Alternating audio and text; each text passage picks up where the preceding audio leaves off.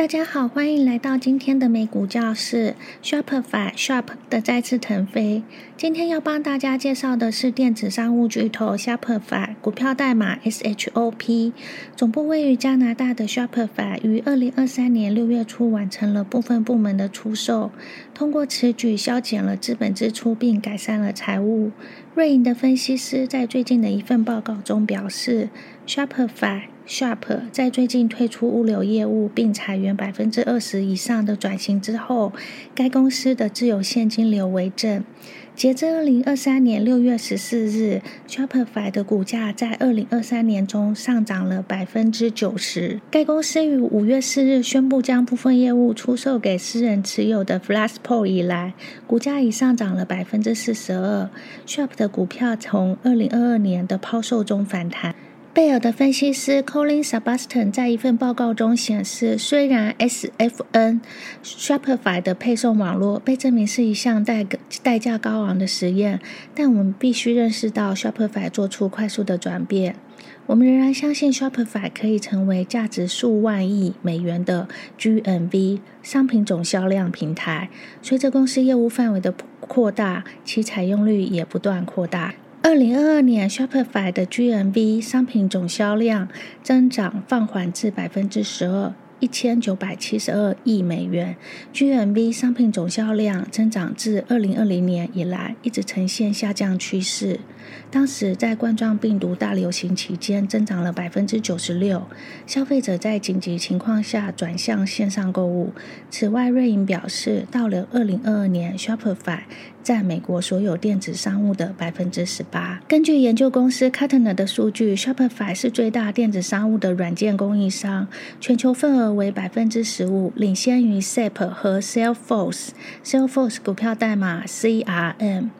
Shopify 近三分之二的收入来自于美国。Shopify 为企业建立电子商务网站，它与资金雄厚且发展迅速的 Stripe 等公司合作处理数字支付。在 Shopify 商家服务中有 Shop Pay，这是 Shopify 平台上商店的加速结账选项。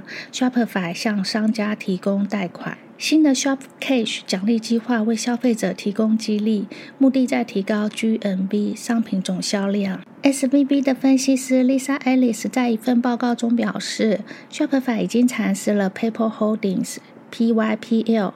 PayPal 和 Shopify 有着长期合作的伙伴关系，然而 Shopify 许多支付系统对对 PayPal 造成了竞争的威胁。例如，Shopify Payments，这是一种通过 Stripe 提供的支付。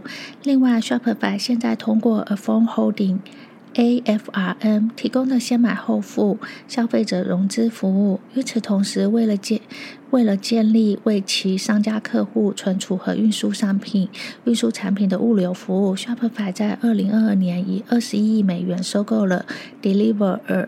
二零一九年，他以四点五亿美元收购了初创公司 River Systems、Six River Systems，还有 Flashpool，成为 Shopify 物流合作伙伴。Shopify 现在持有 Flashpool 百分之三的股权。从二零零六年开始，Shopify 提高了商家的合同。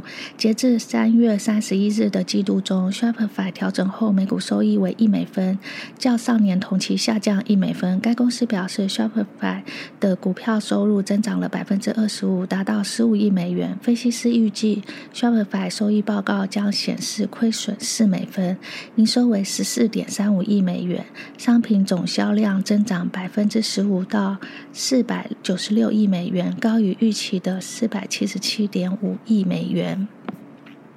二零二三年收益激增，华尔街预计到了二零二三年调整后的利润将由去年的四美分激增至每股三十三美分。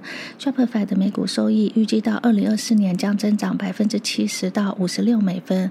分析师预测今年收入将增长百分之二十至六十七点四亿美元，到二零二四年将增长十八趴到七十九点三亿美元。